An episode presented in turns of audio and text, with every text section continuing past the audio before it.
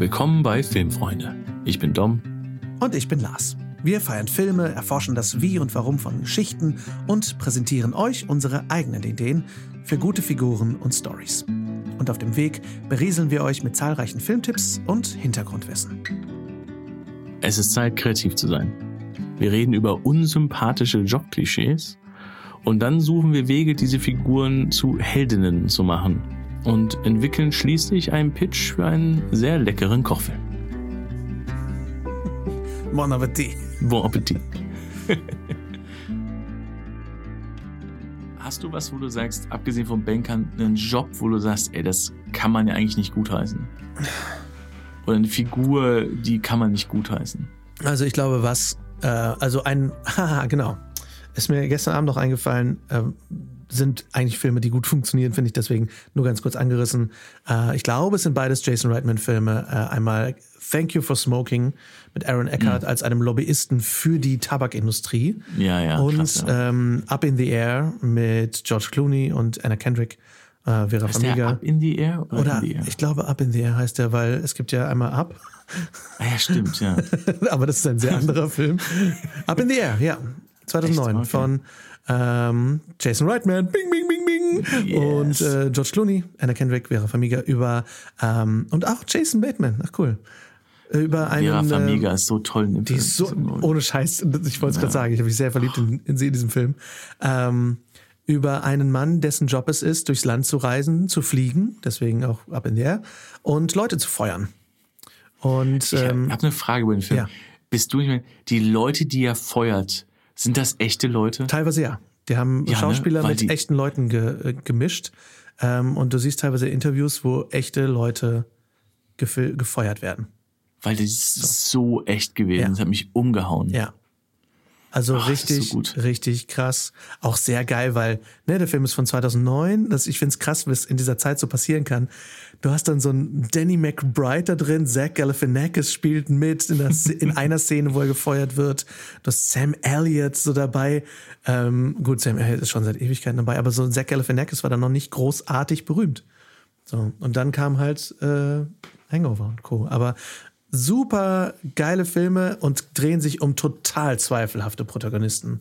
Wo aber auch in Up in the Air wird perfekt eingeführt. George Clooney, erste Szene, er gibt einen Talk für eine Männer, für so eine Männerrunde, ähm, wo er sagt, äh, stellt euch euer Leben als Rucksack vor und ihr nehmt all eure Erinnerungen und packt die da rein und dann nehmt ihr Familie und Freunde und äh, eure Hunde und alles und packt die da alle rein. Und merkt ihr schon, wie schwer das ist? Und dann sagt er quasi, wie schwer ein normales Leben ist und weshalb er sich quasi, weshalb er leicht reist. Und er hat auch immer nur ein kleines Handgepäck dabei. Und er zieht, er hat sich ein Vorbild genommen an den japanischen Reisenden, die immer nur Slipper anhaben als Schuhe, damit er halt beim, beim Metalldetektortest ganz schnell aus seinen Schuhen raus kann und dann wieder reinslippen kann. So, also er ist immer ganz leicht. Er will auf jeden Fall immer mobil sein und will sich auf keinen Fall binden. Und das ist dann so sein kommt. Also das auch sehr, sehr cool, weil es zwei Jobs sind, wo ich dachte, boah, das will niemand haben. Und es ist extrem das, gut umgesetzt. Aber das ist wie, ne, siehst du langsam auch, dass das, das, was wir so durch, was sich durchzieht, ist immer eine Figur, ob du jetzt nimmst ähm, Up in the Air, ob du nimmst ähm, äh, Wolf of Wall Street oder I Care a Lot. Die Figuren erklären uns sehr schnell zu Beginn, ihre Weltansicht. Ja. Um dir klarzumachen, das heißt, wieso, wieso würde jemand so, so handeln? Ja. So. Ich hatte das Beispiel mal, ich habe mit einem anderen Drehbuchautoren gesprochen, wir hatten beide, ne, also ich hatte schon vorher einen Elternteil verloren oder Familienmitglieder verloren und er hatte dann auch Elternteil verloren. Und was du dann ganz oft hast, wenn jemand stirbt, dass du diese Leute hast, die sozusagen, also du stellst zum Beispiel rein, sagen wir jetzt mal, deine Großmutter stirbt, stellst rein, ja, ich habe hier irgendwie so alte Kleider, möchte die jemand haben. Mhm. Und dann kommen die Leute vorbei und sagen, ja, ja, sind alle ganz schön. Habt ihr noch Gold? Ja. Ne? Also die, du hast halt Betrüger, die reinkommen, ja. die Sachen holen wollen, ja. Ähm, und er war so, boah, das sind Monster und bla bla bla. Und dann habe ich gesagt, aber habe ich auch zu ihm gesagt, aber findest du es nicht auch interessant? Ja. solche Menschen. Und man so, nein. Ja, wo ich natürlich, hat gerade jemanden verloren, den er liebt. Ich verstehe seine, ja. seine Wut. Aber ich da so, ich immer drüber nachgedacht habe, dass ich dachte, ja, und unser Job ist doch, dafür zu sorgen, dass ich dir einen Film über diesen Menschen erzählen kann und du mir wenigstens zuhörst für 90 Minuten, dass du mir folgst. Ich hatte, und dass du dir sogar ja. wünschst, dass es diesen Menschen, dass dieser Mensch checkt, dass er sich verlaufen hat. Ja, voll. Ich hatte letztens einen Real-Life-Moment, was das angeht. Ich habe letztens äh, geholfen, einen Ladendieb zu stoppen. Und, Fantastisch, ähm, was? Ja, ähm, irgendwie im Nachhinein habe ich es bereut, ehrlich gesagt, ähm, weil ich war auf dem Weg nach Hause, auf der, in der Fußgängerzone und plötzlich höre ich halt irgendwie Dieb, Dieb, haltet ihn. Ganz klassisch. Und ähm, war es ein der kleiner Dieb, Junge, der aussah wie Kevin allein zu Hause mit einer Zahnbürste in der Hand? Nein, es war ein älterer, ein älterer Herr, ähm, der aber oh, hinterhergelaufen, also so Mitte, Mitte, Mitte 50 so um den Dreh. Mhm. Ähm, und äh, lief hinterher recht behende und der Dieb war halt direkt auf meiner Höhe und ich musste nicht viel laufen oder viel tun und der, ich hatte ein bisschen Schiss, dass er mir aufs Maul haut und so, aber er war relativ friedlich, also alles cool, musste ihm so ein bisschen den Weg abschneiden, la la la. Dann hat sich aber herausgestellt, der Dieb hat gar nicht den älteren Herrn äh, beklaut, weshalb ich dachte, okay, shit, dem verfolge ich mal, sondern der hat bei ja. Woolworth irgendwelchen Shit geklaut. Ah, bei ja, so einer okay. riesen fucking Firma, die wahrscheinlich gegen Diebstahl versichert ist. Der Typ, ja. der kriegt jetzt Konsequenzen dafür. Die Polizei kam, bla bla bla. Und das tat mir im Nachhinein so leid, weil ich dachte, ja, wer klaut denn Sachen bei Woolworth? Ganz bestimmt niemand, der sagt, I will make millions. ja. Das ist eine arme Sau. Ja. So, und ich verstehe das. Das ist halt das, wo du ja. sofort merkst, Shit. das ist auch ein klassischer Undeserved Misery Teil, wo du denkst, der macht das nicht, weil es dem gut geht. Ja, und ich genau. glaube, das ist zum Beispiel eigentlich was, was du sehr einfach erzählen kannst. Ähm, dass du sagen kannst, offensichtliche nee. Bösewichte so, das ist, das ist eigentlich, ja, nicht zu ich sag mal, so. Kiss, Kiss, Kiss, Bang, Bang, ne? So. Ja, er klaut am fängt Anfang, damit an, weil er fängt damit an, dass er im, im Spielzeugladen einbricht, weil er ähm, ein Spielzeug für sein Kind holen will, sich es aber nicht leisten kann. Genau. Sowas ist, ist, einfach, einfach was, ja, aber sage, ich sag mal, ja. deswegen was, was ich glaube, was wirklich spannend ist, ist Lobbyisten, ähm, es gibt einen, einen YouTube-Kanal, der sehr spannend ist, der heißt äh, Soft White Underbelly. Das ist ein Fotograf, der mhm. nur Menschen interviewt, die so ein bisschen von der Gesellschaft ausgegrenzt wird, werden. Alles von Drogendealern, Drogenabhängigen, ähm, Stripperinnen, Prostituierten. Aber der hat eben auch Pädophile interviewt. Der hat äh, Ku Klux Klan Members interviewt. Ähm, alles. Und der geht da so ganz wertfrei dran und interviewt die immer so eine Stunde, halbe Stunde bis Stunde.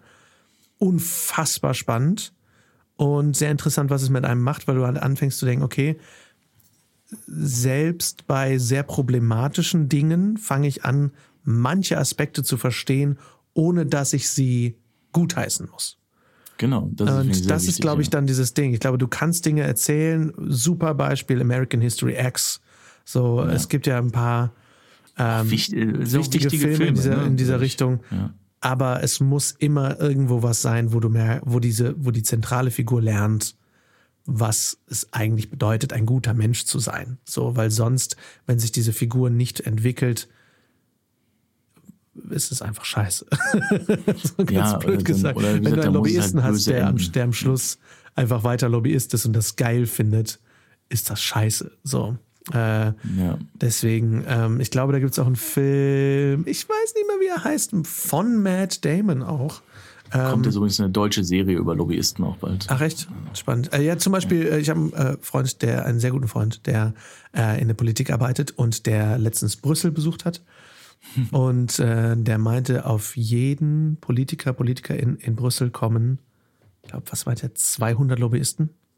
Oder so. Also eine unfassbare Lobby. Und äh, das finde ich eben sehr spannend, dass, ähm, dass Lobbyismus einfach so ein Riesenthema eigentlich ist. Und das ist eigentlich auch was, wo du sagst, ja, das, das sind eigentlich meistens keine guten Dinge. Also versuch jetzt mal einen Film zu machen über jemanden, der in der Öllobby arbeitet. Oder ja, so, ja, ne? aber das, das ist ja genau so das. ist im Grunde Thank You for Smoking ist das ein Riesenbeispiel für. Ne? Das ist ein perfektes Beispiel. Ja. Ähm, wie gesagt, wird jetzt eine Serie gemacht. Böhmermann hat auch einen ganz tollen Bericht über Lobbyismus gemacht, wo er im Grunde sagt so, äh, also warum nennen wir das nicht äh, Korruption? Ja, genau. Äh, der, also, Film, der äh, Film, den ich gerade meinte, übrigens heißt Promised Land, unter anderem okay. geschrieben von äh, geschrieben von Matt Damon, Dave Eggers und John Krasinski. Uh, okay. äh, Regie Gus Van Sant und äh, dreht sich darum, dass Matt Damon in einer so einer kleinen Stadt ähm, für seine Firma irgendwelche Ressourcen erschließen soll ähm, und dann aber auf, auf Gegenwehr trifft, quasi. Und da aber auch lernt, oh shit, diese Menschen in dieser kleinen Stadt, die werden ganz schön leiden, wenn meine Firma das bekommt, was sie will. Und ich glaube, es dreht sich um Trinkwasser oder so, weil Matt Damon ist ja auch ein großer Trinkwasseraktivist. Ja, ähm, macht Sinn, ja. So, ist ja auch in also, Amerika nochmal ein krasses Thema. Ja. Heftiges nochmal, Thema. Nochmal sehr viel mehr als, also bei uns eh nicht, bei uns ist es nicht so, aber ja. weltweit ist es ein Thema. Ja, ich sage nur Flint, Michigan. Genau. Ähm, ja, also sowas ist, wäre auf jeden Fall was, was Spannendes, aber das Problem ist, ich, ich persönlich von meinem jetzigen Standpunkt möchte eher Geschichten sehen, die positiver sind, wo ich nicht mhm. unbedingt eine Geschichte sehen will über Menschen, die ich als eher Bösewichte ansehe, auch wenn ich äh, Empathie immer ein wichtiges Thema finde und sage, okay, man muss für alle möglichen Menschen Empathie empfinden können. Aber ich brauche jetzt, ich bräuchte jetzt zum Beispiel, ich brauche keinen Film über einen AfD-Politiker. Will ich einfach, ich will nicht, dass da noch mehr Aufmerksamkeit drauf gezeigt wird. So. Nee, das verstehe ich. So. Weißt du noch die Wohnung von Matze in Köln? Mhm. Die Mini-Wohnung? Äh, unser Freund hat in Köln am Friesenplatz gewohnt. Friesenplatz ist wirklich Stadtkern und auch teure Mieten. Und die Wohnung war halt, ich kann immer Quadratmeter nicht gut sagen. Also, Zehn Quadratmeter? Nein, nein, nein, nein, nein. Die war so 25 Quadratmeter oder so ungefähr. Ja, großzügige 25. 25 ja. Äh, ähm, also fühlt sich an wie 17. Aber im Grunde, also ein, ein Bett, also ein Schlafcouch, die, wenn sie ausgeklappt ist, man den Kühlschrank nicht mehr aufmachen konnte. Mhm. Und äh, wenn sie ausgeklappt war, nicht am Schreibtisch sitzen konnte. Also Sagen wir 20 äh, Quadratmeter. ja, ein, ein äh, Bad, ne, Dusche, Toilette, keine Waschmaschine, also man muss immer zum Waschsalon fahren. Also und kein Stellraum für irgendwas. Ja, also das ist die Wohnung gewesen. Wirklich so eine mhm. Wohnung, wo man sagt, die mietet man für eine Nacht an. Mhm. Und da hat der gewohnt das ganze Studium lang. Aber äh, wir haben, ich bin da oft gewesen, ich habe da auch oft übernachtet mit Matze, weil wir dann halt ja, gerade als ich nicht mehr in Köln gewohnt habe, habe ich dann gesagt, ich penne bei Matze, weil es macht so Spaß, bei Matze zu pennen. Mhm. Und ähm, dann zu zweit auf dieser Schlafcouch und How mit Mother Folgen gucken. Aber ähm, beste Zeit meines Lebens. Aber das, äh, was wir dann immer auch so als Gag hatten, war, weil auch direkt, direkt daneben so ein Veranstaltungsding war, dass ich immer dachte, du müsstest das im Grunde machen, so zwei jetzt in unserem Fall, weil wir zwei Jungs waren, zwei Typen, die so versuchen, ins Big Business einzusteigen. Und es ist aber alles Betrug. Und dass du nämlich siehst, wie einer, du siehst sozusagen angefühlt, wie er so im Anzug auf so einer Gala ist, ne, und sowas erzählt und, und Big Business große Klappe hat und muss dann, und dann guckt er auf seine Uhr und sieht, oh shit, ich muss los mhm. und verabschiedet sich und rennt halt zurück und, äh, ne, und äh, steigt irgendwie auf so ein Fahrrad, das irgendwo versteckt ist und also ne, geht so an den großen Limousinen vorbei, steigt auf das Fahrrad, radelt in diese Mini-Wohnung, wo er sofort diesen Anzug auszieht, den dann der andere anzieht. Oh, okay. Weil, weißt du, so, und du einfach siehst, du hast zwei Jungs, die in so einer 17 Quadratmeter Bude pennen. Mhm. Und es gibt nur einen Anzug.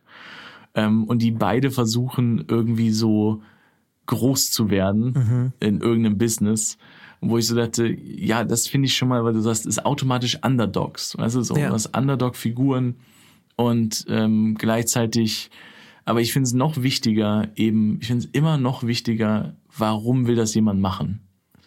Genau, weil, das ist so weil ich auch ganz Ding oft denke, von, dieses immer groß hinauswollen, das ist auch so dieses kapitalistische. Genau, genau und das ist sehr amerikanisch, so ne? Das, ja, das haben sehr. wir durch das Amerikanische, weil die Amerikaner ja, wie gesagt, auch Trading Places alles. Es ist immer Kapitalismus-Metaphern, weil ja. das deren Welt so sehr beherrscht, unsere ja inzwischen leider auch. Aber das, um das nochmal kurz abzuschließen, das finde ich ist irgendwie das wichtigste Ding für mich eigentlich. Neben, warum sollte ich mich überhaupt für diese Figur interessieren? Warum will sie das erreichen, was sie erreichen will? Und wenn du jetzt mal nicht Big Business nimmst, sondern wo wir, wie zum Beispiel auch schon oft drüber gesprochen haben, meine Figur möchte Köchin sein mhm. und möchte in einem großen Restaurant anfangen. Warum? Warum köchen, warum kochen? Warum ist es interessant? Ähm, ich hatte mal ein Drehbuch, wo jemand, wo jemand Designerin werden wollte. Mhm. Und wir auch, äh, habe ich mit Steve so ein bisschen dann drüber gequatscht, wir dann auch gesagt haben, ähm, hat sie, so ne, hat ihre Mutter eine Änderungsschneiderei gehabt und sie hat da als Kind sozusagen mal Hausaufgaben gemacht und hat das immer gesehen und wie sehr die Leute die Mutter dafür geliebt haben, dass sie die Klamotten wieder hingekriegt hat und dass die Mutter heimlich im Hinter, sozusagen im Hinterraum selber an Kleidern gearbeitet hat und die Tochter mitgeholfen hat. Und dass sie sozusagen, dass du wirklich sagst, Schneidern ist für mich Community, ist Gesellschaft, ist Freundschaft, ist Familie, dass du sagst, was ist die Assoziation, dass diese Figur, ähm, dass das ihr Leben erfüllt und dass sie das sein möchte. Weil das sorgt dafür, dass ich, selbst wenn ich überhaupt nicht mich für etwas interessiere, ich die Begeisterung meiner Hauptfigur teilen kann und mit ihr in das Abenteuer gehe. Da ähm, kann ich direkt anschließen. Da fällt mir direkt nämlich was ein, was ich äh, super fühle gerade und akut habe. Ähm, Kochfilme sind eine große Leidenschaft von mir. Und es gibt fast keinen Kochfilm, der wirklich funktioniert. Ähm, denn ganz oft ist das eben so, dass dir vom Trailer und dem ganzen Packaging verkauft wird, ach schau mal, dieser Film dreht sich um Essen, ist total gemütlich und die Leute essen zusammen, ist total schön, oh. Aber eigentlich haben die ganz oft Hauptfiguren, die total unsympathische Chefkoch-Arschlöcher sind, die dann in ein anderes Umfeld kommen und dann sich meistens verlieben, weil es dann ganz oft eigentlich als Romantic-Comedy-Genre verkauft werden muss, damit Leute sich das angucken. Und ähm, eigentlich diese Figuren aber von Anfang an entweder von Anfang an oder ganz oft leider auch bis zum Schluss, eigentlich totale Arschlöcher sind. Und man sich auch eigentlich fragt, warum möchtest du das denn überhaupt machen? Warum bist du denn so versessen auf Essen? Wenn du mit den ganzen Filmen, es gibt einen Film, der heißt Toskana, ganz mhm. furchtbar mhm. schlechter dänischer Film, über einen dänischen Spitzenkoch, der in die Toskana kommt, da ein Haus, ein Riesenhaus, ein Restaurant von seiner, seinem Vater erbt, mit dem man nichts mehr zu tun haben wollte, la la la, und sich da dann verliebt und so. Du kannst nichts davon kannst du nachfühlen, weil er ist A, super scheiße zu der Frau, in die er sich verliebt, die ganze Zeit. B, du ja, fragst dich die ganze Zeit, warum will er überhaupt kochen? Und C, sowieso, warum folgst du dieser Figur? Weil sie zeigt A, kaum Gefühle und B, ist sie scheiße zu allen. Ähm, und das dann halt am Schluss ein kleines bisschen weniger. Aber ähm, das wäre zum Beispiel was, wo ich sage, sowas möchte ich gerne erzählen. Was ist ein guter Kochfilm? Ähm, mhm. und, und gleichzeitig eben etwas, wo man in diese Welt eingeführt wird, wo die Freude an all dem gezeigt wird. Es gibt einen sehr guten Kochfilm, der geht nicht so sehr um die Freude, aber zeigt total spannend und akkurat dieses Leben. Das ist der Film namens Burnt oder im Deutschen Im Rausch der Sterne mit Bradley Cooper und äh, Sienna Miller und ähm, Omar Sy und ähm, dreht sich um einen super obsessiven Ster äh, Koch, der ähm, an so einer Pariser Schule gelernt hat, lalala. Und der hat damals ganz schlimm Scheiße gebaut und hat sich selber auferlegt, dass er, ich glaube, irgendwie 10.000 oder eine Million Austern knacken muss, bis er weitermacht, machen darf. Und der, der Film fängt damit an, dass er quasi seine ein Millionste Auster knackt in so einem Austernladen, das aufschreibt und geht und dann fängt er seinen eigenen Laden an. Alle finden ihn scheiße, alle hassen ihn, weil er damals so viel Scheiße gebaut hat. Daniel Brühl spielt einen, den äh, Hotelier, bei dem er dann anfängt. Daniel Brühl ist eigentlich nie verliebt ähm, und gibt ihm deswegen eine Chance und so. Und er, muss, er will unbedingt seine drei Sterne oder seinen zweiten Stern, whatever. Er hat schon zwei Sterne, will seinen dritten, was, was auch immer. Ähm, auf jeden Fall will er der Beste der Besten der Besten sein. So, und er wird auch zum Dro zu Drogentests geschickt, damit er da arbeiten darf. Und Emma Thompson ist seine Therapeutin, die dann Drogentests bei ihm macht und oh, so. Fantastisch. Unfassbare Besetzung. Aber die, der Kern der Geschichte ist, er ist ein Einzelgänger, der super obsessiv ist mit, er will der Beste sein, der lernen muss, das mit seinem Team zu machen. So, ja. und das ist die mhm. Story des Films.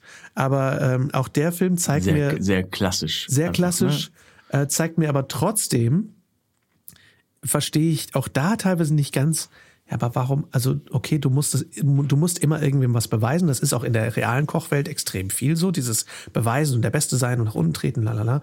Aber was für mich eben spannend wäre, wäre ein Kochfilm, wo eben genau dieses, dieser Trope gebrochen wird, dass man sagt, okay, ich möchte eine Figur erzählen, von der ich komplett nachvollziehen kann, warum sie kochen möchte, weil sie es so sehr liebt, Leuten Gast zu geben ähm, und Leute glücklich zu machen mit Essen und darüber eine spannende Geschichte zu erzählen. Das ist auch in der Tat so meine große Fantasie, irgendwann eine Kochserie zu machen, äh, eine Restaurantserie, weil ich das super heimelig finde.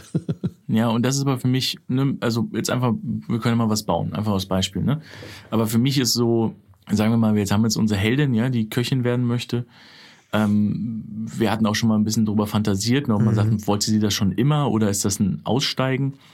Ähm, ich denke da so ganz oft an, ich glaube, es war Bridesmaids mit Kristen Wiig, wo sie ähm, Cupcakes, äh, so einen Cupcake-Laden aufmachen will. Mhm. Und es gibt so eine extra eine Sequenz, also sie ist halt so eine Figur, die einfach Selbstzweifel hat, ne, auch nicht an sich selber geglaubt und sowas, ja.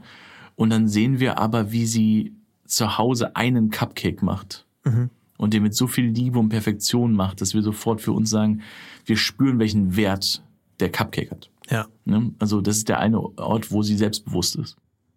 Was genial ist, ne? Sowas ist genial. Dass man sagt, gib dem, gib der Karriere, dem Essen, dem was auch immer die Figur macht, dem Bild, das sie malt. Ja, äh, ja. Ähm, wenn das die Karriere, wenn du einen Karrierenfilm erzählen willst, ähm, gib dem einen emotionalen Wert, den ich nachvollziehen kann. Und das wäre für mich halt jetzt mal, ich baue jetzt mal erstmal, ich gebe erstmal Klischee-Version. Klischee-Version wäre für mich erstmal, dass ich sage, du hast ein Kind, das äh, dessen Eltern irgendwie äh, sehr viel arbeiten ne, oder so und das Kind immer an die Großmutter abschieben und bei der Großmutter man aber äh, die Großmutter immer sozusagen so sagt, was kochen wir heute? Ja. Also, die Großmutter steht für Heimlichkeit. Genau, und, und die Großmutter zu Hause und, und alles. Und ja. ich, äh, ich traue dir Sachen zu auch, ne? Ja. Und dass die Großmutter sagt, was kochen wir heute? Und das Kind sagt, mm, Kuchen. Ja. ja, gut. Dann setzt sie auf den Tisch und dann fängt die äh, Großmutter an. Spaghetti sagt, mit Gummibärchen, okay. Ne, was, genau, was brauchst du dafür? Ne? Das brauche ich, das brauche ich, das soll. Das Kind selber experimentieren kann, Sachen ausprobieren kann und wir einfach merken, boah, ne, also Kochen und Experimentieren ist so die eine Zeit, die dieses Kind hat, um ein Kind zu sein. Ja. Und dann, wenn es wieder zu Hause ist, ist es so, die Eltern sind busy und dann so, ja, kümmere dich um deine kleine Schwester, mach dies, mach das. So, ja, also das Kind einfach, es gibt nur dieses eine, diese eine gute Sache. So. Und das ist halt ähm, bei der, mit der Oma kochen. Ja.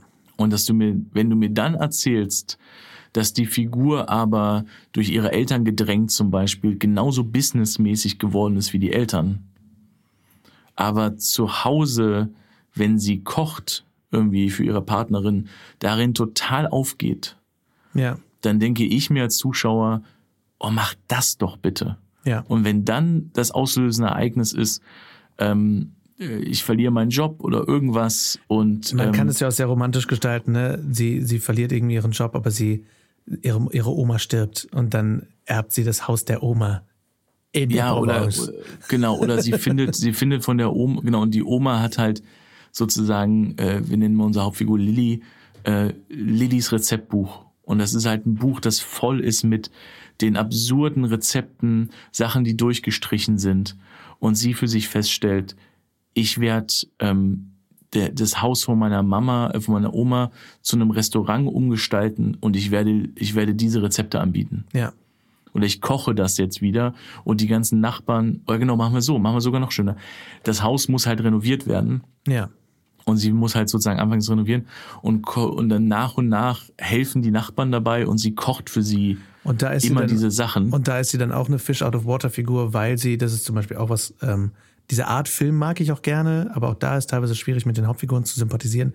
Äh, ein gutes Jahr von Ridley Scott mit mit äh, ja, mit ähm, mag, mag Russell Crowe und ähm, ja, das sind viel gut Marion Cotillard. Ne? Ja, genau. Ich habe den aber letztens noch mal gesehen und dachte so, eigentlich ist er die ganze Zeit gar nicht so sympathisch und der Film. Zieht sich ganz nee. schön, aber die, die Prämisse ist so geil. Dieses Businessman oder Businessperson wünschen, muss so aufs wir Land. Wir wünschen ihm ja, dass er ein, wir wünschen ihm ja auch einfach, wie alle anderen auch, dass er ein guter Typ wird. Genau. Und das rettet uns natürlich über alles. Und das, ne? das können, kann man halt sehr schön erzählen, dass eine Figur, dass unsere Hauptfigur Lilly aus der Businesswelt kommt dass sie ganz viele, dass sie quasi zu sich selbst wiederfinden muss, zu ihrer eigenen mhm. Sinnlichkeit, dass sie in ihren Bauch finden muss, dass sie quasi die ganze Zeit äußerliche Konventionen ablegen muss, dass sie die ganze Zeit versucht, anderen gerecht zu werden, aber eigentlich sich selber gerecht werden muss. Und dann eben als Fish out of Water Figur eben von, von aus Frankfurt äh, in, in die Provinz kommt irgendwo und da halt so ein kleines, so eine Bude hat und auf die ganzen Dorfbewohner trifft, die auch erstmal so sind, Moment mal, ich kenne dich doch noch, ja, du bist da, doch die Lilly. Da haben wir es nämlich, weil die Eltern sind halt von der Provence dann in, äh, von, von der Provinz äh, nach Frankfurt gezogen und deswegen hat sie halt auch die Oma aus den Augen verloren. Genau. Was ich meine. Deswegen, und deswegen ist das Kochen untergegangen und das, wir schicken dich auf eine Elite-Schule hochgekommen und jetzt geht sie wieder in die Kleinstadt und entdeckt wieder ihre eigene, was du sagst, ihr eigenes Bauchgefühl, ihre eigene Sinnlichkeit und ihr eigenes Leben wieder. Ja, und, und sie, muss, sie muss aus Frankfurt weg, weil sie da irgendetwas nicht schafft. Weil sie da irgendetwas nicht gerecht wird und dann ihr, ihre Freundin da oder ihr Freund da, was auch immer, ähm, sie dann auch sitzen lassen, weil sie quasi den Ansprüchen nicht so ganz gerecht wird. So. Ja, und sie, und sie auch ähm, vielleicht im Geschäft auch einfach das Gefühl hat, ich muss, also sie müsste ja sozusagen, wenn sie das Haus renoviert, aber noch am Laptop immer sozusagen an der Präsentation arbeiten. Mhm. Weißt du? Also sie, also sie hat ja immer noch vor, in ihre Welt 1 zurückzukehren. Ja. Und äh, das mit der Welt 2 ist halt nur was, wo man sagt, das Haus wird renoviert und dann wird das zu einem Ferienhaus und dann biete ich das bei Airbnb an. Ja. So, weißt du, und, ähm, und später wird es halt einfach sein, dass sie sagt, jetzt ist das Haus richtig fertig gemacht und jetzt behalte ich das. Ja. Aber so, dass es den, diesen und, äh, schönen Tiefpunkt gibt von, sie hat die ganze Zeit alle Leute angelogen. Und sie sagt, nein, ich von Anfang an, ich will's doch nie, ich will doch nie hierhin, in diese scheiß Provinz. Wer will genau. mich denn hier? Was will ich denn hier?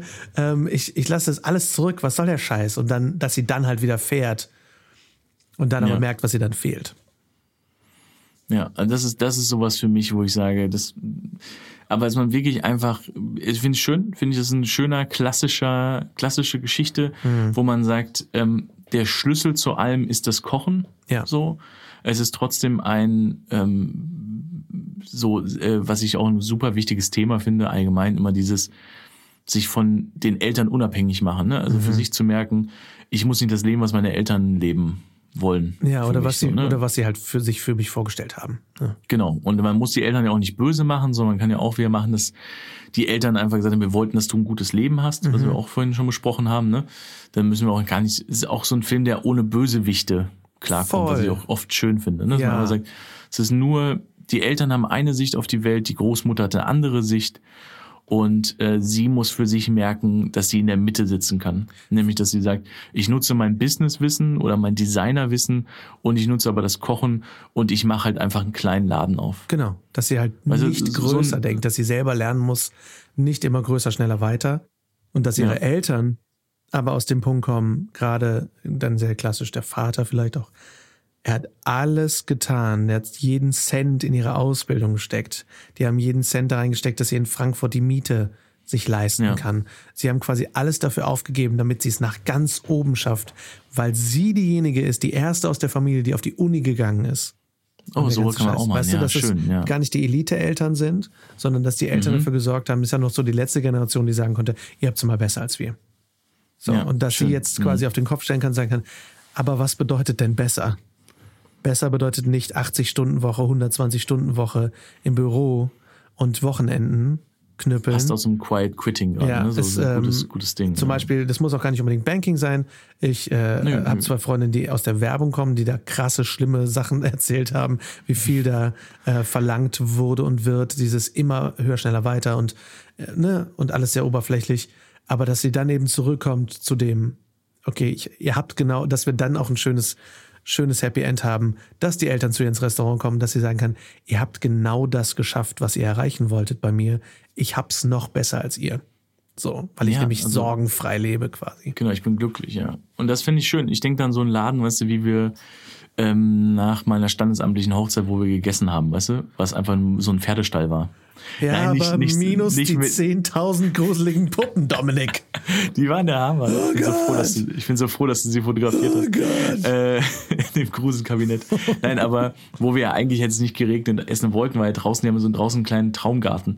Und das wäre ja, alles, was ich sagen so ein würde. kleines Bauernhäuschen, so, ne? Dass die, genau, dass, dass die Oma ein Häuschen hat und man kümmert sich um das Häuschen und ähm, dass die aber so entdeckt, dass die, äh, dass der Wintergarten oder was auch immer ähm, dass die dass die Oma immer den Plan hatte, das zu einem Restaurant umzubauen oder ja. so oder das oder für sie umzubauen und das ist doch äh, total schön. Aber wie gesagt, wir laden vorher halt das so auf, dass wir sagen, Kochen ist Liebe.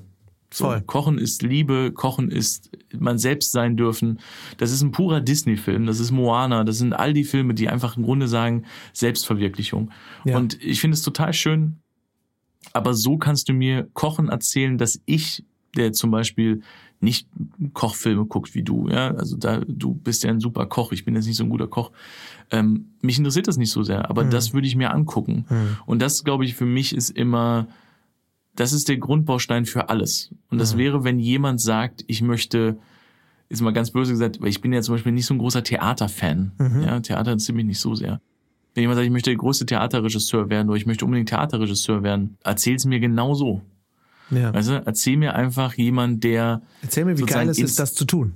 letztendlich. Der, ne? der mir ins, der ins Theater flieht. Ja, ja. der einfach sagt, ähm, der immer Theaterstücke geguckt hat und das war sein Ding. Und jetzt kommt er ins dieses Theaterbusiness und lernt, ja, die ganzen Regisseure, du musst knallhart sein, du musst Schauspieler brechen und du musst die kaputt machen und für sich immer mehr merkt, aber das ist ja nicht das, weshalb ich hier angefangen habe. Genau. So, ja. Und ich möchte gar nicht so sein.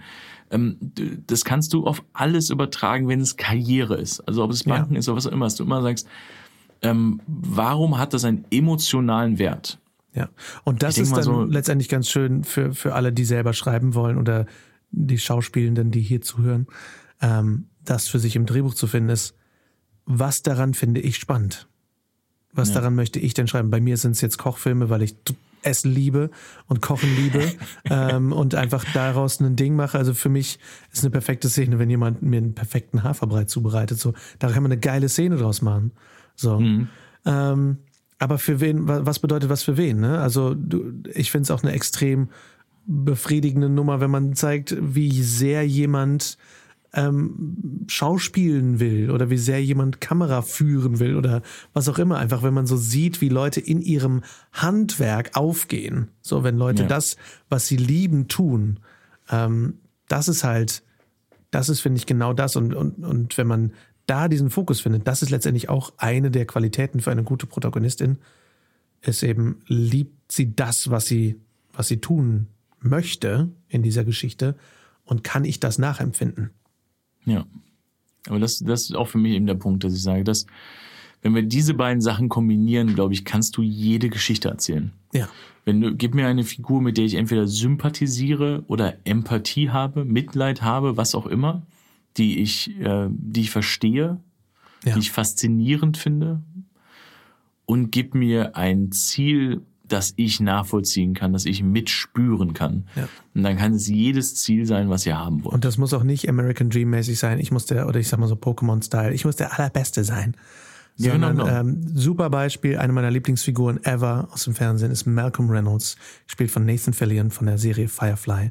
ähm, ein Raumschiffkapitän, der dem Unrecht angetan wurde, der war in der Kriegsfraktion, hat er verloren, ist ein harter Hund, der aber ein Herz aus Gold hat, weil er alles für seine Crew tut und sein Ziel ist, er möchte einfach nur in seinem Raumschiff fliegen und keinen Stress haben, weil er es liebt zu fliegen.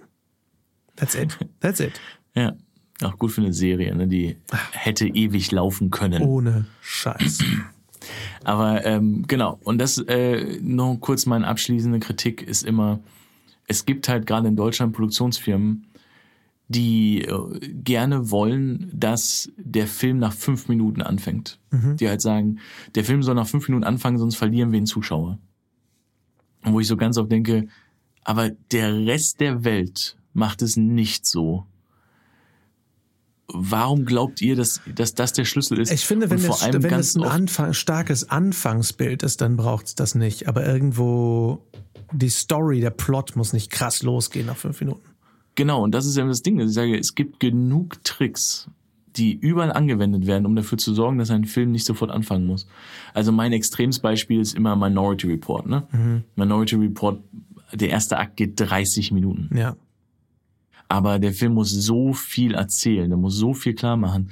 Aber deswegen fängt der Film mit einer Action-Szene an. Ja. Um dir als Zuschauer zu sagen, ey, keine Sorge, das wird noch geil. Ja. Deswegen fängt jeder Fast and Furious mit einem Rennfahrer-Ding an. Also jeder Actionfilm sollte mit einem James Bond Opener beginnen. Genau, deshalb fängt jeder James Bond anfängst. mit dem Ding an. Ja. Weil du musst dem Zuschauer sagen, das, darum geht's übrigens. Und jetzt wirst du sehen, wie James Bond sich 15 Minuten mit Leuten unterhält. Ja. Bis es wieder losgeht. Aber keine Sorge, das ist ein Actionfilm. Das ist ein Abenteuerfilm. Ne? Also das ist immer, das ist so klassisch, Opening Image Trick. Mhm dass ich sage, ähm, wenn, wenn ich das mache, darf ich mir dann zehn Minuten nehmen für Figureneinführung? Ja. Weil ich immer denke, ja, vielleicht bleibt der Zuschauer länger dran, wenn du nach fünf Minuten mit der anfängst, aber der Film wird ihm nichts bedeuten oder wird ihm weniger bedeuten und vielleicht schaltet er nach 20 Minuten aus oder steht auf und macht sich was zu essen. Mhm. Und ich weiß, das zeigt sich im Rating nicht, aber ähm, das wäre mein Ziel immer, dass ich sagen würde, ich kann, ich kann dir einen ersten Akt in fünf Minuten geben, auf jeden Fall. Aber ich kann dir einen viel besseren ersten Akt in zehn Minuten geben. Ja. Und dann kann ich dir einen ersten Akt geben, wo du richtig dran bist. weil, wie gesagt, Minority Report, der erste Akt ist so lang, wie er sein muss, damit die Geschichte funktioniert. Ja, ja auch Herr der Ringe 2, hat Herr der Ringe 1, hat alle beide Filme unfassbar langer erster Akt. Herr, Herr ja, der Ringe 1, so Herr der Ringe 1 gehen die nicht aus dem Auenland raus bis zu einer Dreiviertelstunde, glaube ich. So, aber es beginnt mit einer riesen fucking Schlachtszene. Die größte, die man zu dem Zeitpunkt jemals im Kino gesehen hat. Und denkst, oh mein Gott! Danach, danach kannst du alles Mögliche erzählen. Abgesehen davon, dass das Auenland so schön ist, dass man da leben möchte. Äh, aber exakt das, Herr der Ringe 2, okay, man muss ganz viel Shit wieder einführen und da passiert ganz viel erstmal, boah, langsam, was machen wir? Gandalf kämpft gegen einen Balrog, riesen Action-Szenen, James Bond anfangen. Danach kannst du erstmal eine halbe Stunde irgendeinen Shit erzählen. Scheißegal. Ja, das ist einfach, der erste Akt ist meistens in Anführungsstrichen langweilig. Und wenn du die Leute ins Kino geholt hast oder zum Einschalten gebracht hast, weil du ihnen gesagt hast, Action, Action, Action, Action, Action, machst du ein Opening Image Action. Ja. Machst du das einfach. Wenn es Thriller und Spannung ist, fängst du damit an. Hast du Bridge of Spice gesehen? Nein, noch nicht. Also ich gebe dir nur den Anfang, weil der fantastisch ist. Anfang ist halt einfach, du siehst halt den Spy. Mhm ähm, wie er sozusagen äh, seine Spy-Sachen macht und wird aber verfolgt vom, also ne, trifft jemand im Park, kriegt irgendwie, kriegt so seinen Mikrofilm oder was, ähm, oder kriegt eine, kleine, kriegt eine kleine Nachricht, irgendwie ähm, versteckten Zettel, glaube ich, lange her, aber äh, und geht er nach Hause und das FBI stürmt sein, seine Wohnung und er ist aber Maler, also er malt dann gerade mhm. so ein Bild und die sind so, äh, FBI, FBI, FBI. Und er hat den Zettel, glaube ich, irgendwie noch so irgendwie auf dem Tisch liegen oder so. Und er, der Schauspieler macht das fantastisch. Äh, ist dann so, so, uh, can I, can I clean the colors? Uh, they're gonna dry out. Also so, so, mhm. ganz so, so, ist ja ein älterer Mann, so ganz nett. Und nimmt dann sozusagen den, den Zettel und schmiert den dann so über die Geil. Farben. Geil. Weißt du? Aber äh, so fängt das erstmal an, dass du direkt die Festnahme des Spions hast und jetzt springst du rein in, das ist Tom Hanks. Und ja. Tom Hanks ist ein Anwalt. Ach, und Tom mein, Hanks ist ein sympathischer Tinker Anwalt. Taylor Soldier Spy, genau das gleiche. Du fängst auch mit einer spannenden Szene an, wo es um Spionage geht. Jeder Mission Impossible Film, ähm, jeder Indiana Jones Film, also ich sage mal, gut, das sind auch alles Actionfilme, aber auch letztendlich Kochfilme fangen oft mit Essen bereit zubereiten an ähm, und Romantic Comedies fangen meistens damit an, dass man die eine Figur schon mal sehr witzig einführt. Hm? Aber deswegen meine ich, deswegen wollte ich jetzt Bridge of Spice bringen. Also mhm. Es muss nicht Action sein, ne? Genau ja. ist das. Oder Comedy, genau. Du fängst, du musst mit einer lustigen Szene anfangen. Ja. So, du musst, du musst die Tür auftreten. Das ist nun mal so. Zuländer, ja. auch wenn es ein sehr bescheuerter Film ist. Zuländer macht direkt klar, Derek Zuländer ist ein Vollidiot. Und ja, gleichzeitig und er führt, ist und er, er führt direkt die Modelwelt Model ein. Genau. Aber er, ist, genau. er funktioniert als das größte Model ever in dieser Modelwelt, weil die Modewelt total strange ist. So. Genau, du erklärst direkt die Regeln, du sagst mir direkt, ja. wo die Figur sich befindet, damit ich folgen kann. Ja. Genau. Also äh, übrigens Schauspieler, ich habe gerade mal nachgeguckt, weil ich mir den Namen nicht merken kann. Mark Rylance. Oh Gott, weißt du? Mann, Mark Rylance. Ja, ja. Ich habe, kenne diesen Namen erst seit kurzem. Ah. Es ist einer der besten älteren Schauspieler, die es momentan gibt. Also glaub mir, Ohne Rich of Spice, Rich of Spice ist okay, ist ein okayer Film. Also ist jetzt nicht ein Film, wo ich sage, mein Gott, ey, Steven Spielberg hat sich wieder, also es ist okay, ist ein okayer Film. Steven Spielberg aber, muss nichts mehr leisten, der Mann hat alles geleistet, was er genau, muss in seinem Leben. Aber guck dir nur, du kannst, kannst im Grunde nur die drei Mark Rylance-Szenen angucken und denkst dir, meine Herren, Mark, spielt der alle an die Wand. Mark Rylance Filmtipp, uh, The Trial of the Chicago Seven geiler oh, ich Film. Ich noch nicht gesehen. Ja, geiler Film. Der macht einen mhm. so wütend. Basiert ja auch auf wahren Begebenheiten. Fantastisches, ja. messerscharfes Aaron Sorkin Skript. Fantastisches naja, okay, Ensemble. Ja, Mark okay, Rylance, okay. Äh, Eddie Redmayne, ähm, Sacha Baron Cohen, ähm, Mark, Str nicht Mark Strong, sondern Shit, er heißt auch Strong, glaube ich. Auch ein fantastischer. der Shit. Der andere Strong. also wenn du, wenn du so heißt, wenn du Strong heißt, dann musst du, und es gibt einen Mark Strong, dann gibt es die äh, Jeremy Strong, heißt er. Ähm, es sollte also nicht noch eingehen. Großartiges, großartiges Ding. Und Mark Rylance ist wirklich ein fantastischer Schauspieler. Was, was ich mir mit ihm noch angucken möchte, nur wegen ihm, äh, habe ich aber noch nicht, weil er dafür bezahlen musste. ist äh, Wolf Hall. Eine okay. so 17. bis 18. Jahrhundert. Er spielt irgendwie den Anwalt von Henry dem Achten oder irgendwie so ein Shit. Ähm, und ist sehr spannend, weil Mark Rylance ist die Hauptrolle.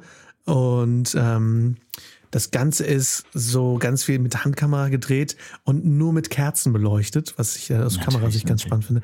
Mark Rylance, Damian Lewis und Claire Foy. Ja, ich meine, okay, es sind natürlich auch alles mal Leute, ne? Ja, also, also crazy. Aber genau, also ich glaube, wir haben es geschafft.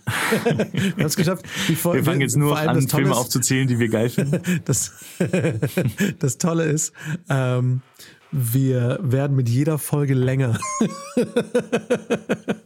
ich guck mal, vielleicht, vielleicht kann ich Sachen rausschneiden, die wir nicht brauchen. Aber ähm, ja, aber es ist für mich auf jeden Fall eins meiner absoluten äh, Snob. Äh, Themen, äh, der erste Akt, ich bin da immer wieder begeistert von und ja, kann er immer nur jedem empfehlen, der Figuren schreiben will, dass er das bitte im Auge behält. Ja. Ähm, dass es ist nicht selbstverständlich, dass ich dieser Figur folge.